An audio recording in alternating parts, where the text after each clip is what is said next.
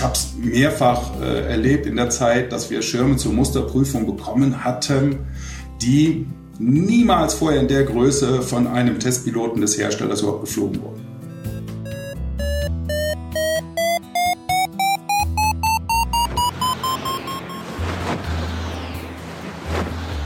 Potsglitz, der Lugleits Podcast. Geschichten aus dem Kosmos des Gleitschirmfliegens. Heute mit Guido Reusch und Lucian Haas am Mikrofon. Die Geschichte der Gleitschirmszene, gerade auch die der Hersteller, ist geprägt von vielen Freaks. Dort arbeiten Menschen, die ihr Hobby zum Beruf gemacht haben.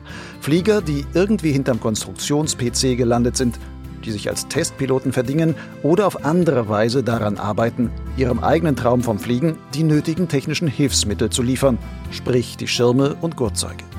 Einer, der nicht so recht in dieses Schema passt, ist Guido Reusch. Der 56-Jährige hat nicht einmal einen Gleitschirmpilotenschein. Dennoch muss man ihn zu jenen Persönlichkeiten zählen, die die Entwicklung der Gleitschirmszene, gerade auch in technischer Hinsicht, in den vergangenen 10 bis 15 Jahren stark mitgeprägt haben und immer noch prägen. Guido Reusch war es, der mit seiner mittlerweile nicht mehr aktiven Musterprüfstelle EAPR das Prüfmonopol des DHV aufbrach. Er sorgte mit dafür, dass die Prüfstellen eine streng geregelte, allerdings auch teure Akkreditierung durchlaufen müssen. Er ist seit Jahren an der Entwicklung der EN-Normen beteiligt, nach denen Gleitschirme und Gurtzeuge geprüft werden. Und er versucht heute, auch als Sekretär der Herstellervereinigung PMA, den Mitgliedern Impulse zu geben, wo sie aus seiner Sicht mit gemeinsamen Standards weiter gewinnen können. In dieser 14. Folge von Potsglitz erzählt Guido Reusch unter anderem, wie er als Techniker von der Fallschirm in die Gleitschirmszene rutschte. Er plaudert über die Fallstricke und manche dunklen Erkenntnisse aus der Arbeit einer Musterprüfstelle. Er berichtet von seiner Tätigkeit für die PMA und die anstehende erste PMA-Convention, eine Art Gleitschirmkongress fürs Fachpublikum.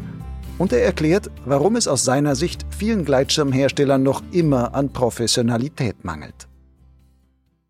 Guido, Du bist jetzt schon seit Jahren eine der einflussreichsten Personen oder einflussreichsten, einer der irgendwie maßgebend auch prägenden Personen der Gleitschirmszene, obwohl du selbst gar nicht Gleitschirm fliegst. Erzähl mir doch mal von den Anfängen, wann und wie bist du überhaupt mit diesem Thema Gleitschirm in Kontakt gekommen und dann in diese Szene reingerutscht? Also von Hause aus bin ich eigentlich Fallschirmspringer. Ähm, ich habe 89 angefangen, also da von daher dem ähm, Luftsport, dem Flugsport schon einigermaßen verbunden.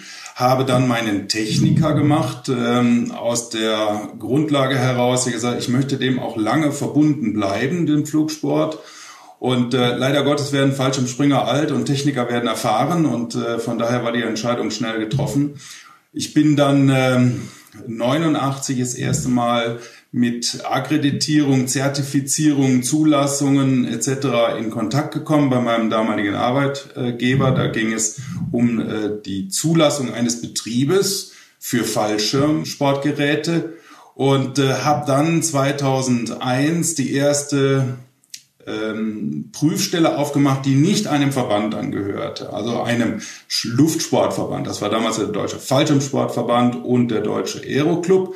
Und wir haben ähm, als Prüfer, äh, Prüferklasse 5, Fallschirmtechniker, haben wir damals einen kleinen eigenen Verband äh, gegründet, den äh, Verband unabhängiger Prüfer und haben dort eine Prüfstelle aufgemacht, weil wir mit dem damaligen Verfahren auch äh, der beiden anderen Institutionen nicht so glücklich waren. Das ist dann auch eine ganze Zeit lang gelaufen. Da war ich auch ähm, der, der entsprechende Geschäftsführer des Verbandes.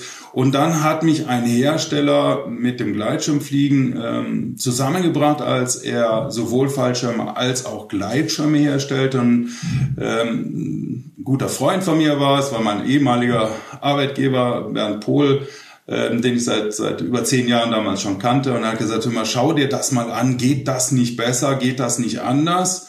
Und äh, willst du da nicht was tun? Und das war die Motivation, dann eine Prüfstelle aufzumachen, ähm, weil ich nicht aus dem Gleitschirmsport gekommen bin, sondern eigentlich aus dem Bereich Qualitätssicherung und ähm, Zulassung von äh, Luftsportgeräten.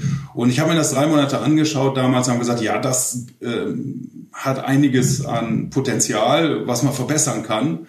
Und ähm, daraus kam dann die Entscheidung, überhaupt dem Gleitschirmsport ähm, zu treten, mehr oder weniger. Und ähm, dann diese Prüfstelle der ERPR für Gleitschirme, Motorschirme und ähm, äh, überhaupt aufzubauen. Damals Fallschirme äh, waren es auch schon, also eigentlich nur noch zu erweitern und das mit dem Luftfahrtbundesamt dann ähm, durchzuziehen. Mit der Gründung von der ERPR bist du ja in Konkurrenz zum DHV damals getreten. Hast du dir in dieser Rolle gefallen? So ein bisschen die Szene auch aufzumischen damit, weil der DHV bis daher so der King im Kreis war. Also ich weiß nicht, ob man sagen kann, der DAV war der King. Die haben sicherlich einiges Gutes getan, aber sie hatten auch überhaupt keine Konkurrenz. Und das ist immer eine Situation, die sehr schwierig ist, weil man sich selber kaum hinterfragt. Es läuft halt, es ist ein Monopol, die Leute sind gezwungen, zu einem hinzugehen und man gibt jährlich eine neue Preisliste raus, macht äh, die Anforderungen so, wie man sie gerne hätte und äh, hinterfragt sich selber nicht. Also das hat jetzt nichts mit Gefallen zu tun. Da waren ein paar Sachen bei, die ich als Techniker nicht verstanden habe. Also so im, im Grundsatz bin ich Techniker und für mich muss das logisch sein, es muss reproduzierbar sein, nachvollziehbar sein und äh, dann kann ich mich auch mit Sachen abfinden. Ich hätte es nicht gemacht, wenn die Prüfungen ergeben hätten, dass da nicht schon, wie gesagt, Potenzial ent, enthalten war. Ich habe mir das drei Monate lang vorher angeschaut.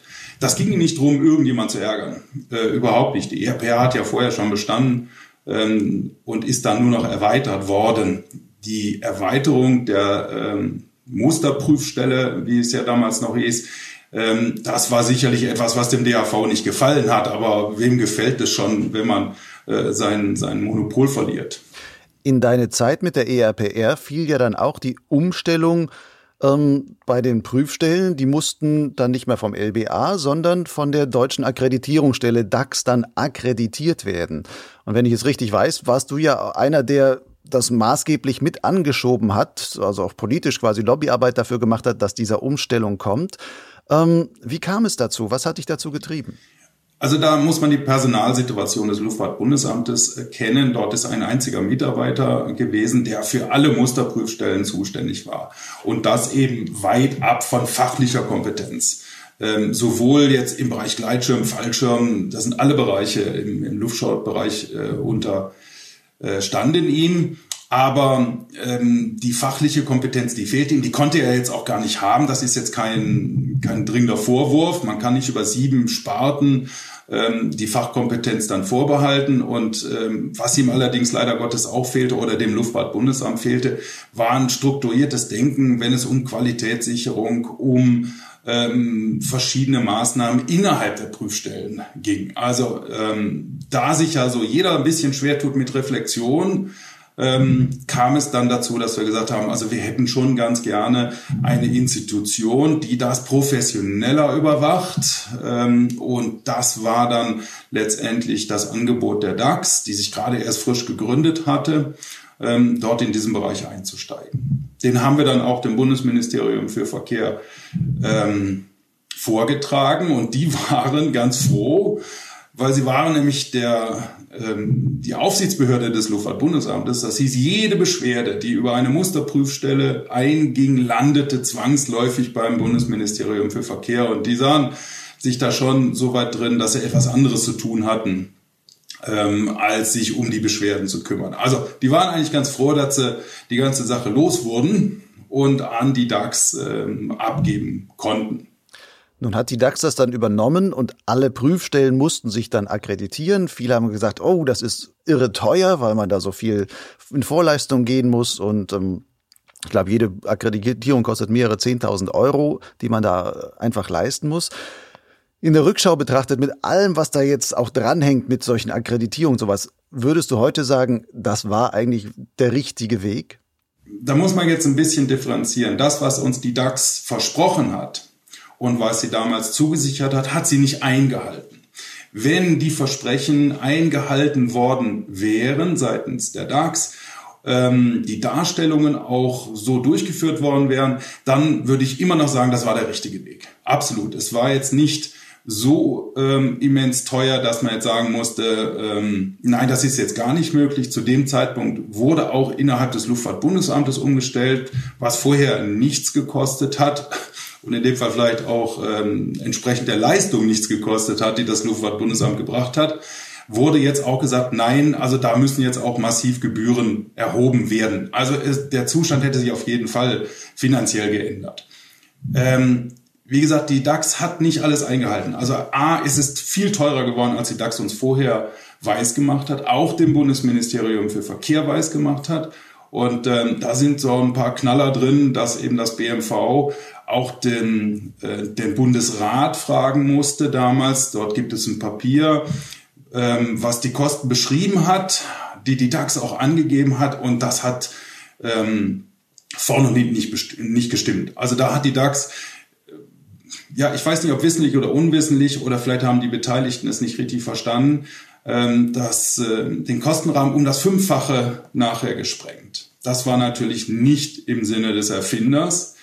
Und ähm, einige andere Versprechen ähm, aus technischer Sicht sind einfach nicht eingehalten worden.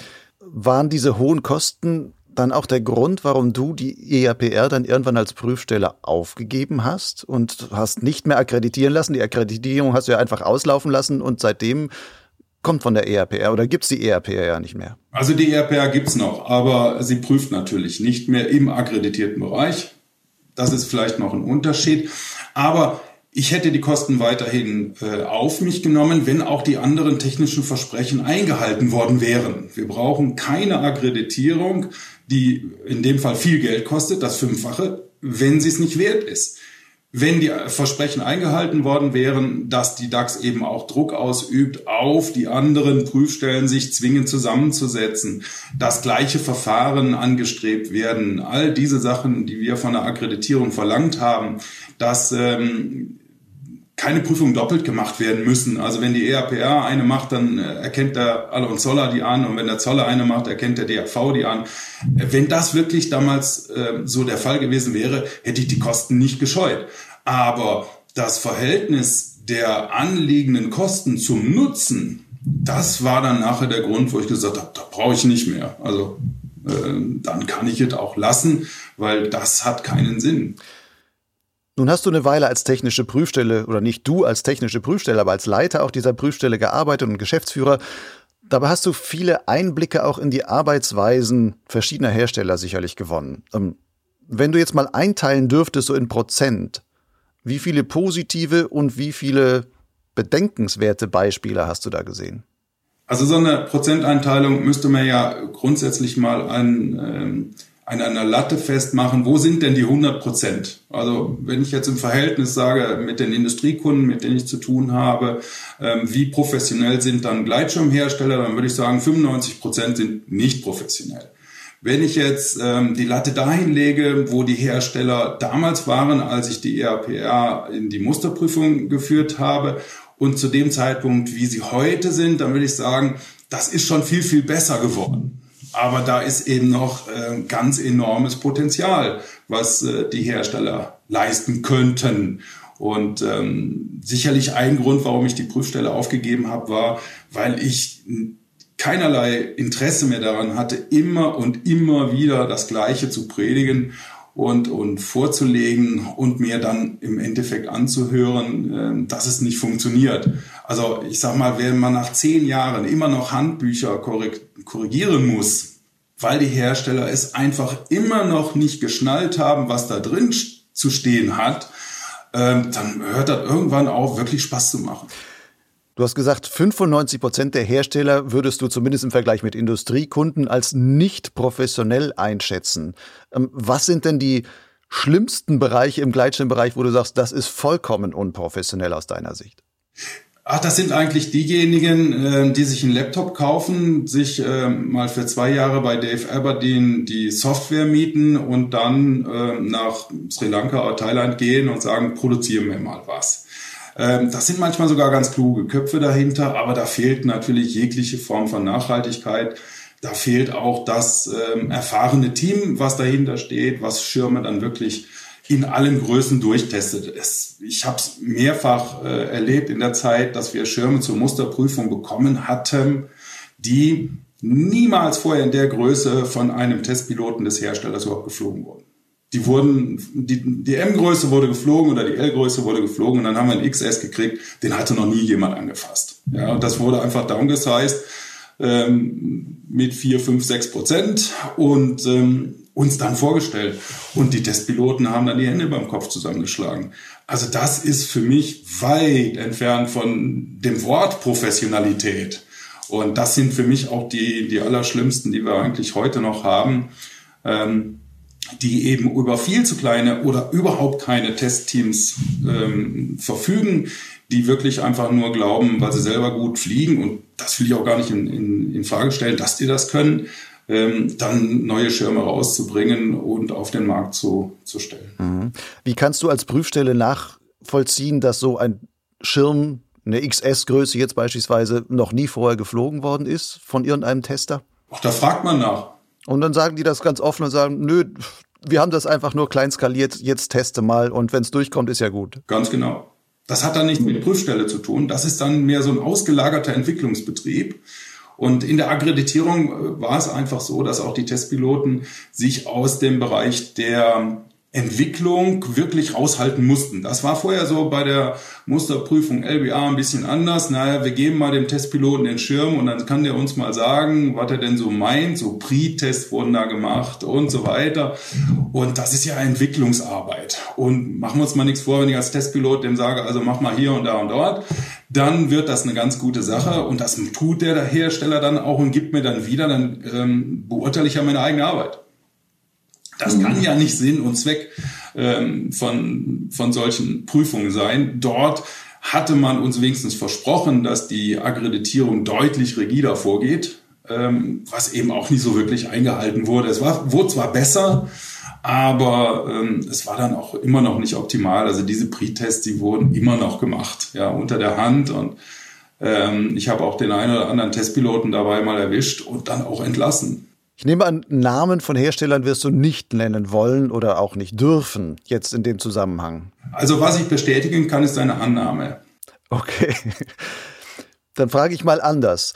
Wenn ich jetzt als Kunde einen Tipp von dir haben wollte, wie kann ich feststellen, ob ein Hersteller professionell arbeitet in deinem Sinne oder nicht? Also an welchen einfachen Dingen kann ich sowas vielleicht erkennen? Wie kann ich mich da informieren? Das weiß ich nicht. Ich weiß auch gar nicht, ob das die Piloten überhaupt interessiert ähm, ob ein Hersteller im Vorfeld und auch vor allen Dingen im Nachgang, sprich in der Nachprüfung etc., ähm, dort nachhaltig das angeht. Also die Erfahrung, die ich gemacht habe, ist eine ganz andere. Also das interessiert eben viele nicht und die wollen Spaß haben beim Fliegen. Das finde ich auch gut. Grundsätzlich ist das ja unsere Grundlage, womit wir den Sport betreiben.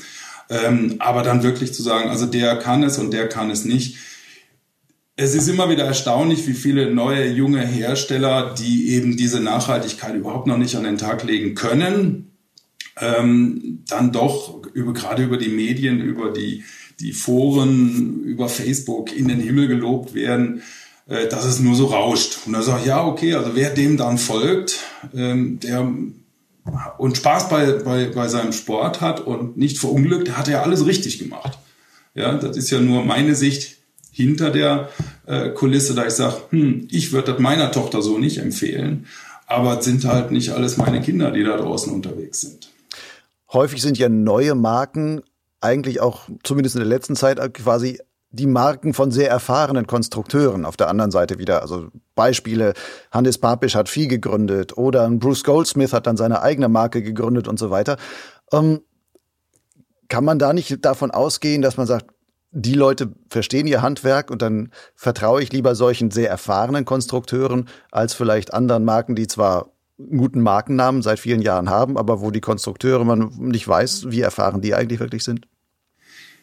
Also ähm, sicherlich sind gerade die von dir angesprochenen Beispiele zwei Konstrukteure, die, also als Bruce angefangen hat mit Airwave, war er noch kein wirklich guter Konstrukteur, auch kein bekannter, erfahrener Konstrukteur. Da war er damals Weltmeister und hat die, die Schirme gemacht. Also der Bruce hat allerdings sicherlich in den letzten zehn Jahren, zehn Jahren bewiesen, dass er ähm, dort Schirme baut, die ähm, ja, fehlerverzeihend sind und so weiter. Das passt, ja. Hannes ähm, können wir genauso feststellen. Ich meine, das sind nicht die Beispiele, auf die wir da reflektieren sollten. Ob jetzt jemand eine neue Firma gründet oder nicht, das spielt keine Rolle, sondern wirklich, ob er die Erfahrung hat und auch den Anspruch hat, ähm, dort gute, gute Schirme zu machen. Also da gibt es sicherlich ganz andere Beispiele.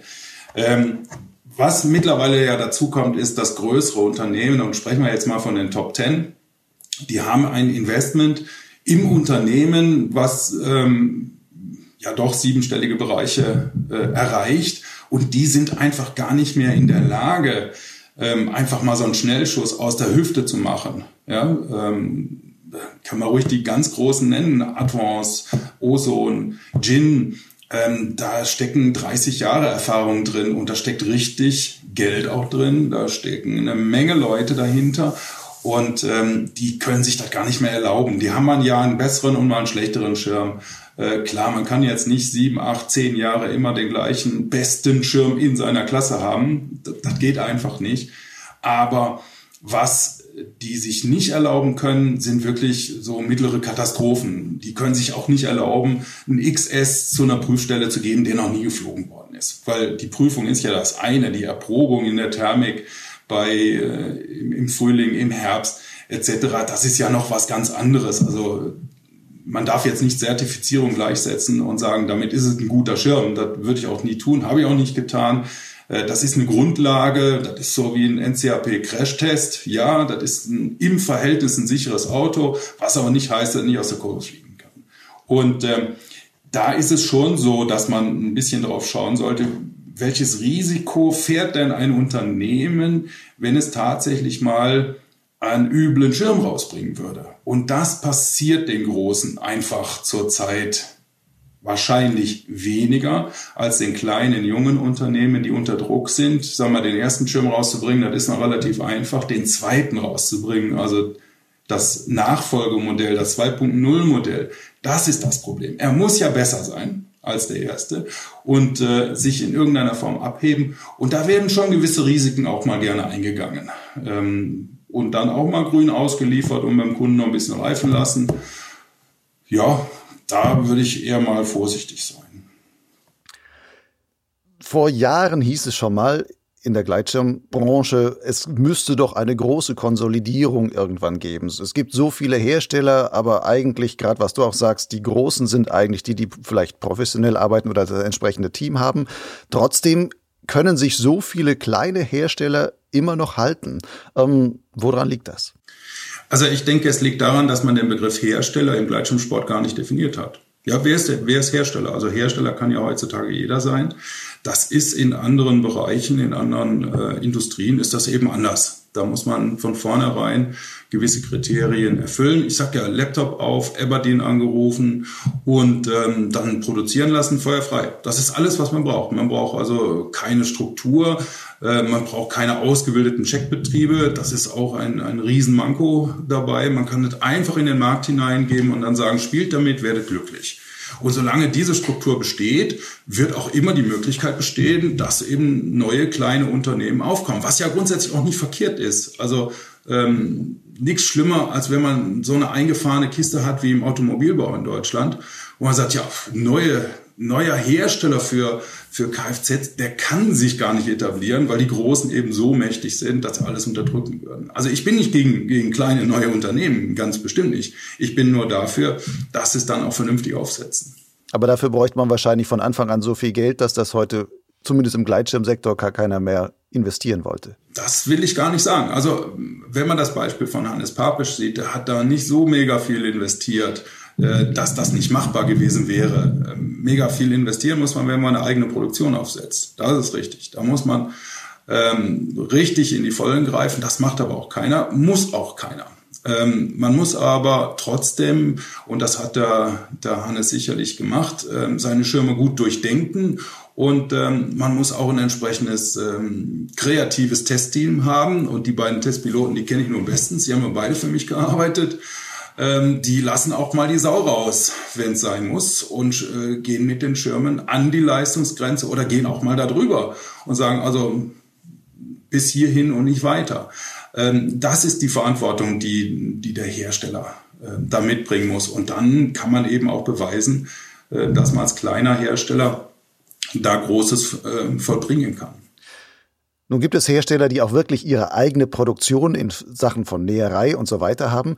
Wäre nicht, wenn man wirklich unterscheiden würde, was ist ein Hersteller im Gleitschirmbereich, wäre das nicht dann der wirkliche Hersteller, der sagt, ich habe alles von dem ersten Nähstich bis zur Auslieferung und zur Kontrolle und so weiter in der eigenen Hand? Das ist natürlich wünschenswert, wenn die Fertigungstiefe so weit geht, ähm, bis runter zur kleinen Näherin. Das ist aber auch ähm, bei den ganz Großen eigentlich nicht der Fall. Niemand kann in äh, Vietnam eine eigene Produktion, seinen eigenen, ohne einen vietnamesischen Partner äh, im Unternehmen zu haben. Also von hier kann man da keinen Strich ziehen und kann maximal sagen, bedingt eine eigene Produktion, vielleicht eine Produktion, die für keinen anderen produziert, wenn man das so in, in diesen Bereich hineinfassen würde. Natürlich ist dann ähm, von der Qualitätseingangsprüfung der Materialien, Leinenstoffe, Bänder bis hin zum fertigen Produkt da ein durchgehendes ähm, System drin. Ich will aber gar nicht unbedingt jetzt ähm, die großen Lohnnähereien ähm, schlecht machen dabei. Also da sind auch Qualitäten bei, äh, die sind vielleicht besser als die eines kleinen Betriebes, der das noch sein eigen nennt. Ja, also nicht eigen heißt nicht zwangsläufig gut. Ähm, das kann man eben, eben so nicht machen, äh, nicht sagen. Was es bedeutet ist, dass man Kontrolle hat. Ja, man kann eben den Prozess in hoher Fertigungstiefe beeinflussen und sagen, ich mache da eine, eine Needle Policy nach meinem Gusto. Und hier wird alle sechs Stunden die Nähnadel gewechselt oder äh, alle fünf Stunden äh, das und das gemacht oder nachkalibriert und so weiter. Da habe ich natürlich die Verfügung drüber. Klar sind die ein Vorteil, aber sie müssen es auch nutzen und das heißt nicht, dass die Lohnnähereien das nicht mittlerweile auch gelernt haben, äh, das genauso zu machen.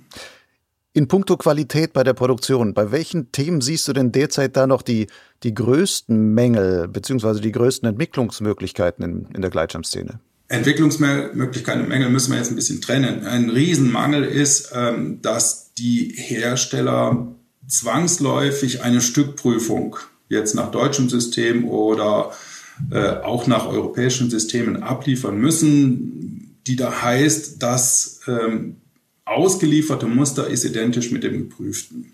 Das ist ähm, das größte Problem, was wir momentan haben, weil das nicht der Fall ist. Der geprüfte Schirm bei einer Musterprüfstelle hat eben schon viele, viele Flüge hinter sich.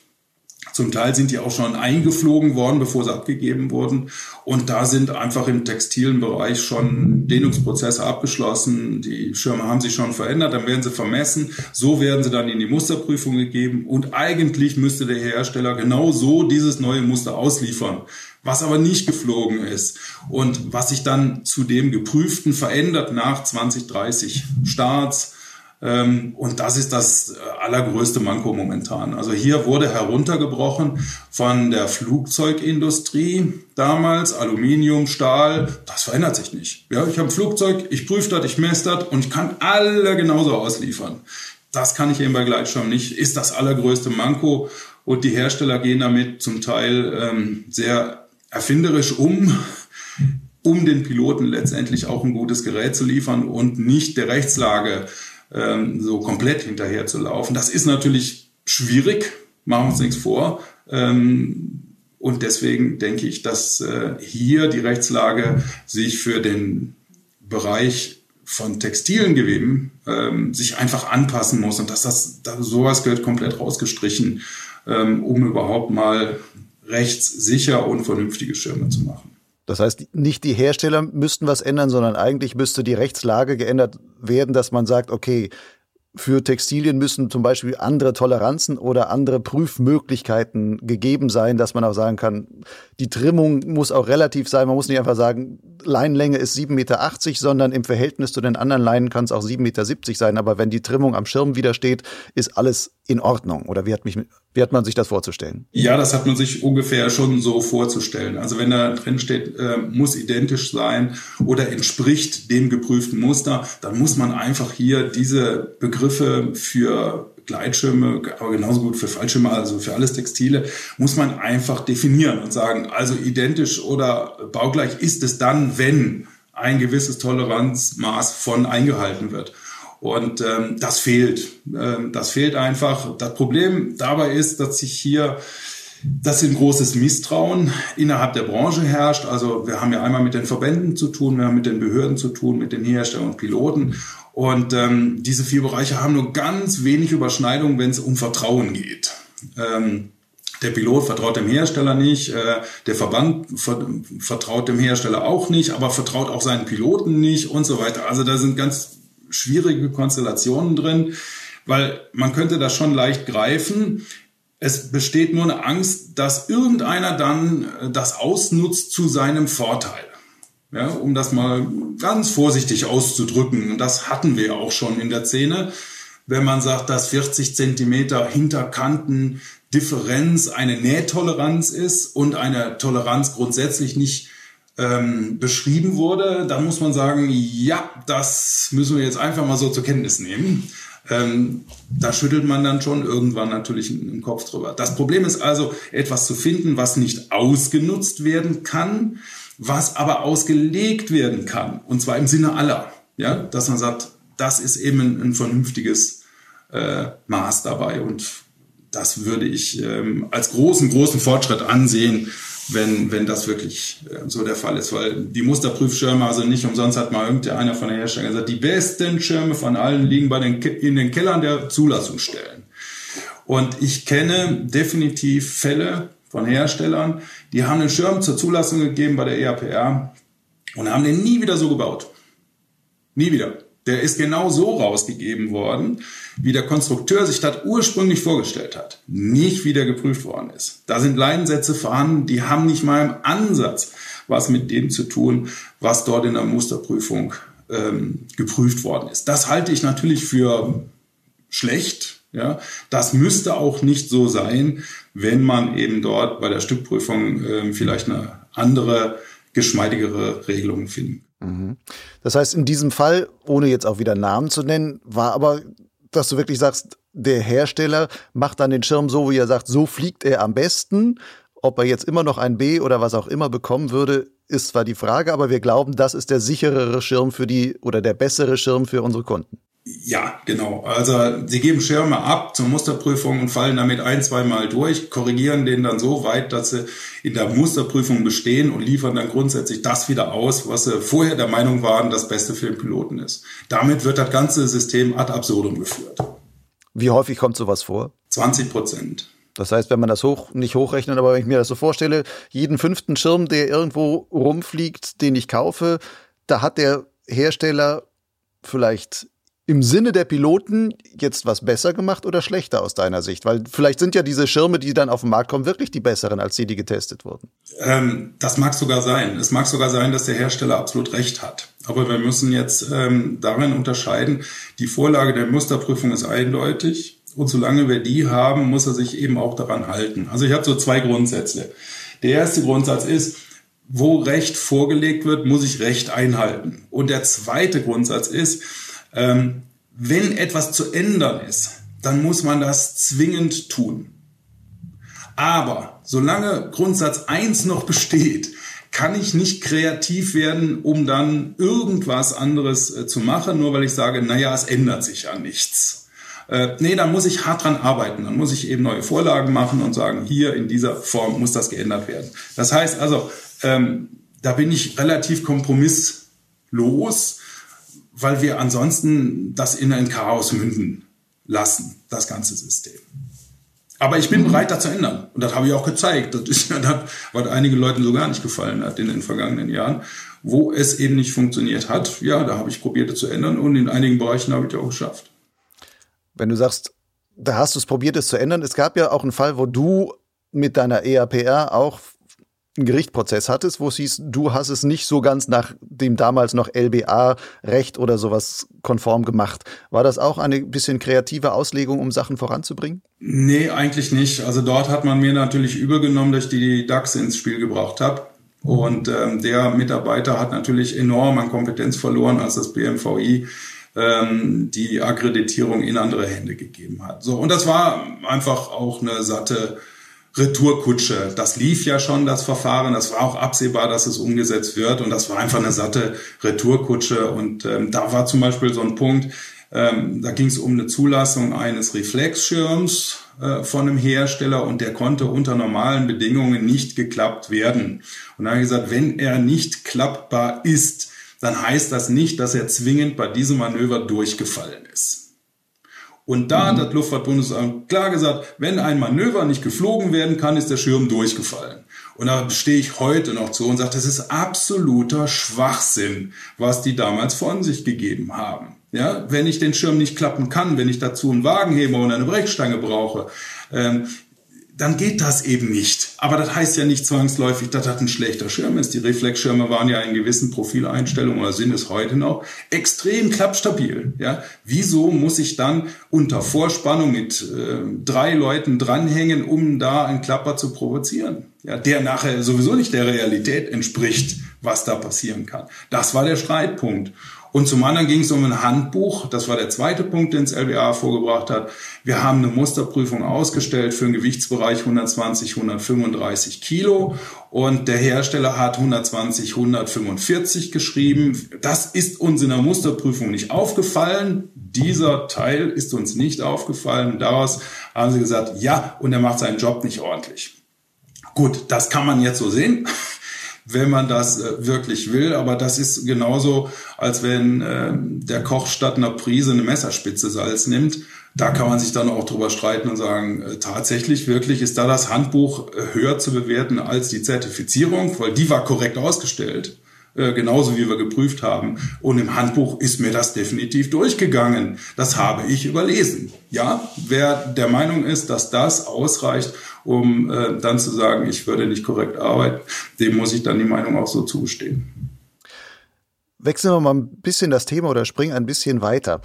Die EAPR ist ja nun als Prüfstelle Geschichte, sage ich mal. Du sagst, sie existiert noch, aber jetzt mit anderen Aufgaben. Damit ist ja auch der DRV für dich kein direkter Konkurrent mehr. Wenn du jetzt den DRV heute so siehst, wo macht denn dieser Verband aus deiner Sicht, in deinen Augen eine gute Arbeit? In fast allen Bereichen. Also der DRV ist sehr wichtig und in den Bereichen, mit denen Sie betraut sind als äh, Beauftragter des Bundesministeriums für Verkehr, machen Sie auch durchweg ähm, eine gute Arbeit. Ob sie jetzt kritikfrei ist, ähm, das ist jetzt nochmal ein anderer Punkt. Aber ähm, ich halte den DAV dafür unerlässlich und äh, sehr wichtig, weil ansonsten wäre Gleitschirmfliegen wahrscheinlich in Deutschland schon längst in der Form in einigen Bereichen gar nicht mehr möglich. Mhm. Gibt es Punkte, wo du sagst, da würdest du am liebsten beim DAV irgendetwas grundlegend ändern? Ja, sicherlich in der Technik. Ja, also mein ähm, Heimatgebiet. Dort findet auch immer noch ähm, ja, die Denke lautet, und daran ist ja auch so ein bisschen die Akkreditierung gescheitert, nur wo DHV äh, drin ist, darf auch DAV draufstehen. Also der DAV hat ja damals die Prüfungen, die von anderen akkreditierten Prüfstellen grundsätzlich nicht anerkannt. Also nicht, weil sie Formfehler hatten oder weil sie eine andere Einstellung waren. Sie haben gesagt, nein, wir machen das alles alleine und wir machen das alles für uns. Und das ist natürlich auch ein sehr eingeschränktes äh, Denkreservoir. Ich stelle mich eben dann genau diesen kritischen Fragen, wie machen die anderen das eigentlich? Äh, den stelle ich mich nicht. Und ähm, ich hinterfrage mich selber nicht. Das war damals ein Riesenproblem. Ähm, jetzt mag der eine oder andere sagen, jetzt kommt er schon wieder damit, aber es war die Protektoranlage, die einen Fehler von 400 Prozent hatte. Dort hat man sich überhaupt nicht hinterfragt. Ja, null. In keinster Weise. Und äh, das habe ich, ähm, finde ich, sehr schade. Also da sollte man äh, deutlich besser zusammenarbeiten, offener sein. Das hat sich jetzt auch im Laufe der Zeit ein bisschen geändert. Seitdem ich die Prüfstelle nicht mehr habe, kann man wieder etwas besser mit dem DAV ähm, zusammensitzen. Der Dialog hat sich verbessert. Aber grundsätzlich halte ich es eh für, für kritisch, wenn dort die Piloten sich betreut fühlen, wenn dort die Musterprüfung ausgesprochen wird, die immer noch Pflicht ist und zum Beispiel auch nachher die Unfalluntersuchung stattfindet. Das halte ich dann irgendwann für sehr, sehr schwierig, ja, ähm, gerade was Unfall- und Musterprüfung angeht. Das sind so zwei Bereiche, die sollte man ähm, sicherlich voneinander trennen und alleine das Argument, äh, ja, bei uns sitzen ja die besten Sachverständigen, Ähm, das ist jetzt nun auch nichts, äh, was man so nachvollziehen kann. Also dann wären ja die besten Unfallsachverständiger für BMW-Fahrzeuge Leute, die bei BMW arbeiten, weil die kennen ja die Autos am besten. Nun bist du ja aus Sicht zumindest so von einem Außenstehenden von einer neutralen Prüfstelle hinüber quasi zu den Herstellern gewechselt, auf gewisse Weise. Du bist mittlerweile der Sekretär der Herstellervereinigung PMA. Nun klingt Sekretär auf den ersten Blick immer so ein bisschen wie so ein Hilfsarbeiter, Zuarbeiter, sonst was. Ähm, was machst du dort eigentlich genau? Was ist deine Rolle? Ich bin Hilfsarbeiter und Zuarbeiter. und in, in welcher Hinsicht? Also was hilfst du und was arbeitest du zu? Also ich, mein Fachgebiet sind da einige Bereiche, die von den Herstellern einfach ähm, nicht abgedeckt werden können. Das sind viele rechtliche Fragen, das sind die Strukturfragen der Musterprüfung. Ähm, ich bin damit ja auch in einigen Ausschüssen noch vertreten und das sind ganz viele Regularien, die einfach eingehalten werden müssen, wo die Hersteller sagen, nein, da können wir uns nicht mit beschäftigen. Das ist Fachwissen, das haben wir nicht. Das dauert Jahre, sich das anzueignen. Und das ist eben ähm, mein Bereich, wie man Normen erstellt, wie man ähm, Normen verändert und ähm, da eben auch übergreifend Qualitätssicherung, Produktionsaufbau etc. Das ist so das, ähm, was, was mich beschäftigt. Ja. Aber ich arbeite eben zu. Ähm, das heißt, ich mache Vorlagen dem, äh, dem Vorstand ähm, in einigen Bereichen und ähm, dann entscheidet eben der Vorstand, wie damit weiter umzugehen ist. Mhm. Nun ist ja die PMA als solche eigentlich eine Vereinigung von vielen Konkurrenten, also Herstellern, die ja untereinander in Konkurrenz stehen. Welche Themen kann denn eine PMA in dieser Weise trotzdem gemeinsam anschieben? Wo ist da so ein gemeinsamer Nenner, wo man sagt, da wollen wir alle dran ziehen, da ist es sinnvoll zusammenzuarbeiten? Also alles, was nicht mit Konstruktion zu tun hat, also mit Leistungsdaten im, im weiteren Sinne, sondern so ursprüngliche Sachen. Ähm, wenn da so Vorlagen sind, ähm, wie zum Beispiel die Leinenfarbgebung oder Materialwechsel, das betrifft ja jeden eigentlich. Und zwar unabhängig davon, ob ich jetzt einen A-Schirm oder einen D-Schirm rausgebe. Wir beschäftigen uns mit Fragen, was passiert, wenn ein gewisses Material nach einer Zeit nicht mehr lieferbar ist. Ja, wie kann ich es dann überhaupt ersetzen? Unter welchen Bedingungen kann ich es ersetzen? Ähm, das sind Sachen, die alle Hersteller betreffen. Oder jetzt eben aktuell die Checker. Ähm, was ist mit den, mit den Checkbetrieben? Wie weit dürfen die checken? Und was sollten äh, Checker in dem Fall auch können? Also wir beschäftigen uns grundsätzlich mit Fragen, ähm, die nachher für die Piloten wieder interessant sind.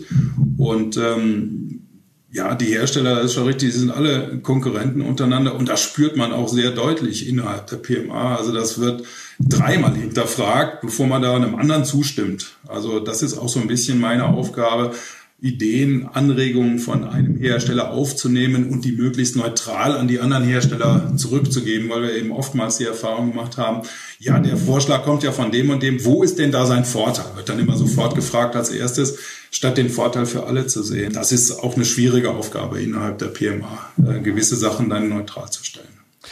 Jetzt im November findet in Fürstenfeldbruck eine Art Gleitschirmkongress statt. Ähm, die heißt jetzt die PMA Convention. Sie geht zurück auf eine Idee von dir, die anfangs firmierte als EPC, European Paragliding Convention. Ähm, warum braucht die Gleitschirmszene so ein Format aus deiner Sicht? Und worin unterscheidet sich das von klassischer, von einer klassischen Gleitschirmmesse? Ähm, also hier geht es um Weiterbildung. Hier geht es nicht äh, darum, möglichst, ähm, dass jeder Hersteller sein Produkt vorstellt und anbietet, sondern hier geht es um Weiterbildung für ähm, Professionals. Das ist ja eine B2B Messe, Business to Business.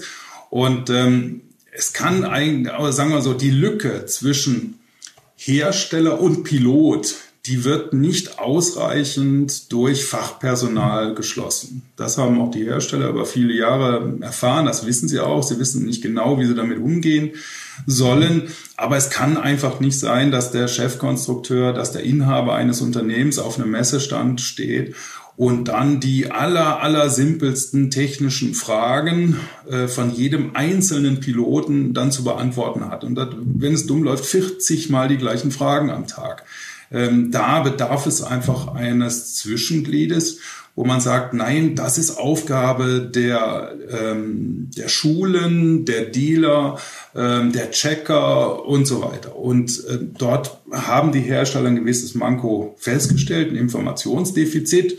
Und das äh, versuchen wir jetzt eben mit der Convention äh, zu ändern über Fachvorträge, ähm, wo dann auch detailliert Einblick gegeben wird. Deswegen eben eine B2B, wo man auch einen gewissen Level an ähm, Vorkenntnis schon voraussetzen kann. Und das ist der Sinn und Zweck, ähm, das zu ändern. Einfach die Lücke zwischen Hersteller und Pilot mit Fachpersonal besser zu ähm, füllen. Definier noch mal genau, was ist dann für dich das Zielpublikum von der EPC? Also wer soll dorthin kommen und wer eher nicht. Also eher nicht sollten die kommen, die sich einfach nur für Gleitschirmfliegen interessieren.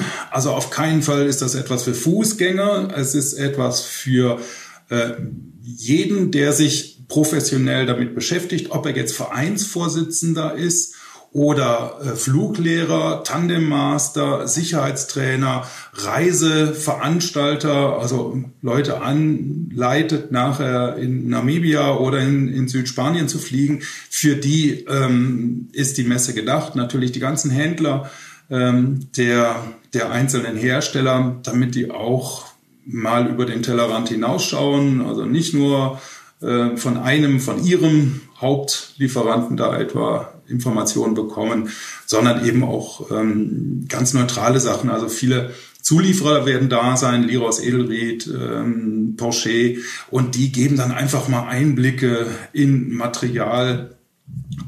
Warum schrumpft eine Aramidleine im Außenbereich und was kann ich dagegen tun und wie verhält sich eine Dynemerleine im Galeriebereich oder eine Dynemerleine im äh, Stammleinenbereich. Also das sind einfach technisch wichtige Informationen, wo auch der Pilot nicht selber jetzt ähm, drüber Kenntnis haben muss.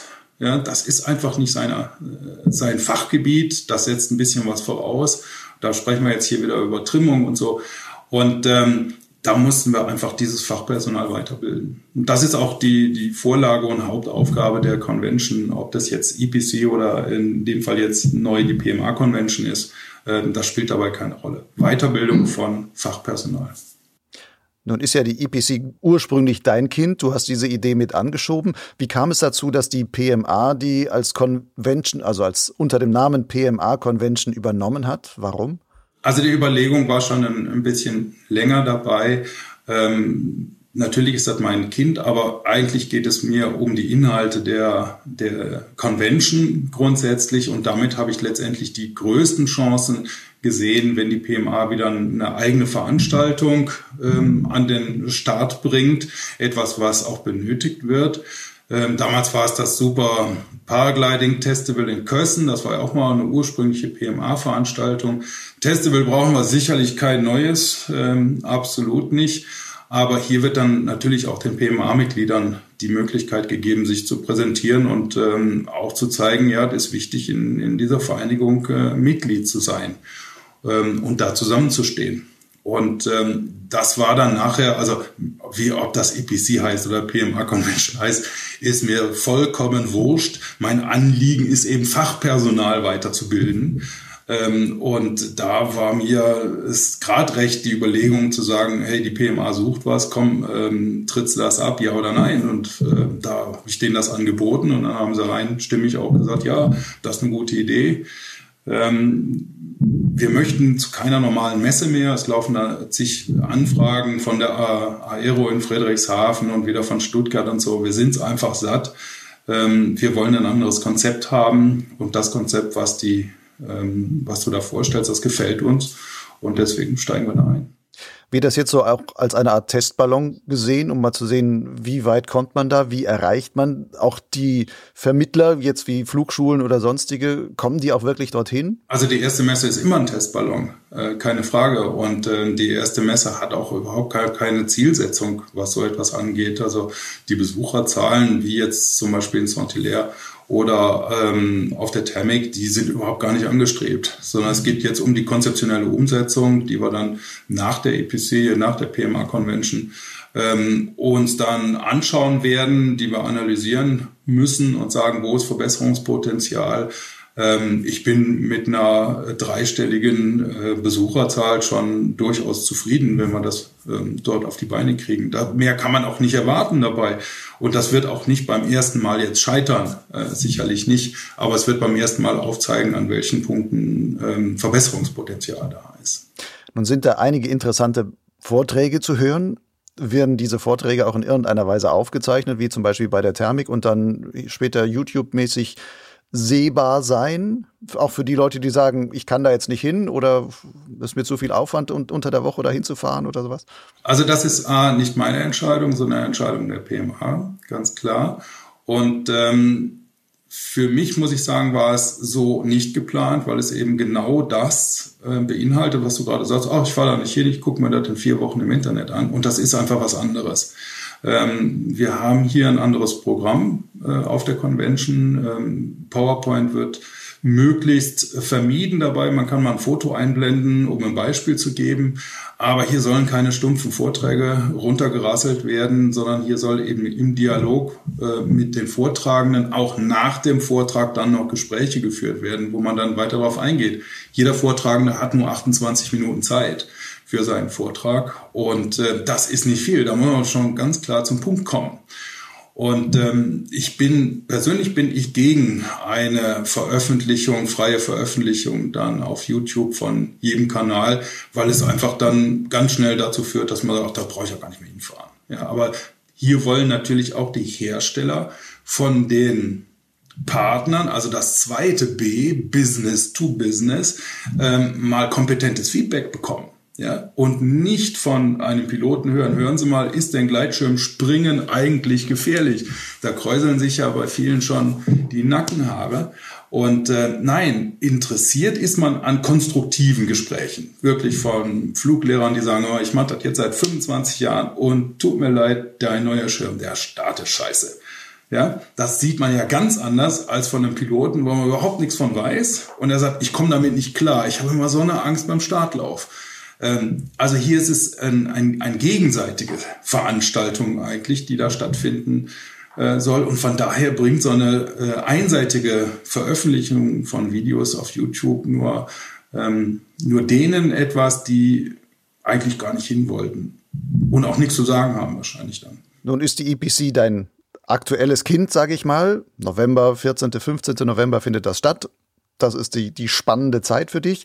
Ähm, was folgt danach? Wie sieht für dich die Zukunft aus? Welche Aufgaben willst du dir noch im Bereich der Gleitschirmszene noch setzen? Also ich bin ja immer noch in vielen Ausschüssen, sowohl in der DIN als auch in der WG6. Das beschäftigt auch äh, mehr, als man sich vorstellt. Und die PMA hält mich jetzt auch ganz neu mit dem neuen Vorstand ähm, auf Trab dabei. Da sind viele Sachen, die wir uns für die nächsten zwei Jahre vorgenommen haben. Also ich glaube, langweilig ähm, wird mir damit nicht. Wie gesagt, die Analyse der ähm, Convention wird dann anstehen und die Neuplanung, die Veränderung etc. Also langweilig wird mir nicht. Dazu gibt es natürlich auch noch einige Bereiche, wo ich tatsächlich Geld mit verdiene und ähm, die dann äh, auch noch zu bearbeiten sind. Also sagt meine Frau. Ähm, und das muss ich natürlich dann auch ähm, entsprechend wahrnehmen. Wäre es auch noch ein Ziel, vielleicht doch eines Tages den Gleitschirmschein zu machen? Ah, ich habe es probiert. Es ist nichts für mich. Ich sage das auch ganz offen. Ich bin Fallschirmspringer äh, gewesen. Ich habe etwas mehr als 2000 Sprünge. Ich habe das mit Leidenschaft und Herz betrieben und ich bin ein Adrenalin-Junkie. Äh, bei mir konnte es nie schnell genug gehen. Und ich habe ähm, ja eine Ausbildung ähm, gemacht, habe einige Höhenflüge gemacht und muss ganz ehrlich sagen, ist nicht meins. Kommt auch hinzu, ich habe einfach nicht die Zeit für so einen Sport. Also ich denke, wenn man Gleitschirmfliegen betreibt, dann muss man wirklich auch die Zeit haben. Ich habe zwei Kinder, der eine studiert, der andere ist gerade eingeschult worden. Ähm, und ich kann mir nicht vorstellen, dass ich eine solche Sportart dann halbherzig betreibe, nur um den, dem einen oder anderen zu sagen, ich habe aber jetzt auch einen Schein, ähm, also da zehn Flüge im Jahr zu machen, dafür würde ich das nie machen. Das Risiko wäre mir einfach zu groß. Ähm, wenn, dann mache ich jetzt intensiv und äh, da habe ich eben auch andere Hobbys. Ähm, ich würde sowieso nie wieder oder niemals ein guter Gleitschirmflieger, nicht mal in meinem eigenen Anspruch, äh, in den Augen anderer sowieso nicht. Ähm, dafür ist die, die Zeit abgefahren und von daher stellt sich mir definitiv nicht die Frage, ob ich jemals noch einen Gleitschirmschein machen würde. Ich habe es ausprobiert. Ich kann sagen, nee, ist jetzt nicht so meins. Alles ganz schön und ruhig da oben, aber pff, ja, dann gehe ich doch wieder landen. Also ich, ich sage ja nicht, dass das irgendwas Schlechtes ist, aber ich bin eben einer von denen, die selber sagen, nee, wenn ich was mache, mache ich das vernünftig. Die Zeit wirklich vernünftig zu machen, habe ich nicht. Und dann, dann nur rumzueiern, da habe ich keine Lust zu auch eine gute Sichtweise oder zumindest eine konsistente Sichtweise. Ob das jetzt alle Gleitschirmflieger verstehen werden, ist was anderes. Aber Guido, ich danke dir für deine Ausführungen über das, was du dort machst für ehemals die Prüfstelle, heute für die EAPR, nicht EAP, für die PMA als Herstellervereinigung und deine ganz eigenen Gedanken zur Gleitschirmszene ich denke, das war einiges dabei, wo man durchaus mal weiterdenken könnte, in welche Richtung es dort gehen kann. Okay, ich habe mich sehr gefreut, dass du mir die Zeit gegeben hast. Sehr gerne. Das war Guido Reusch im Gespräch mit Lucian Haas. Wenn du dich für die im Gespräch genannte PMA-Convention interessierst, so findest du mehr Infos dazu auf der Website www.epc.aero. Zum Ende noch ein wichtiger Hinweis in eigener Sache. Der Podcast Potsglitz wie der zugehörige Gleitschirmblog Lugleitz sind im Netz völlig frei zugänglich. Allerdings ist die Arbeit daran mit einigem Aufwand verbunden. So ein professionell gemachtes Angebot kann auf Dauer nur bestehen, wenn es Hörer und Leser gibt, die bereit sind, Potsglitz und Lugleitz als Förderer zu unterstützen. Manche machen das schon. Dafür vielen Dank. Ohne euch wäre Lugleitz schon lange gestorben. Allerdings folgt die Mehrzahl der Nutzer immer noch dem Motto, ich schätze diese Arbeit sehr, solange sie nichts kostet. Vielleicht gehörst du ja auch dazu. Dann lade ich dich ein, das zu ändern. Was wärst du bereit zu zahlen, um Pots Glitz auch in Zukunft hören zu können? Vielleicht 50 Cent oder einen Euro pro Folge? Was ist es dir wert, jeden Monat im Schnitt mehr als 20 hintergründige Beiträge mit Neuigkeiten aus den verschiedensten Winkeln der Gleitschirmwelt auf Lugleits zu lesen? Für das Thermik-Magazin zahlt man 7,90 Euro pro Ausgabe am Kiosk. Welche Summe hieltest du bei Lugleits für angemessen? Die Antwort auf diese Frage bleibt allein dir überlassen. Dein Förderbeitrag für Lugleitz und Potsglitz ist völlig frei wählbar. Zahlen geht simpel per PayPal oder Banküberweisung. Die zugehörigen Daten findest du auf der Website von Lugleitz. Ich danke schon mal für die Unterstützung.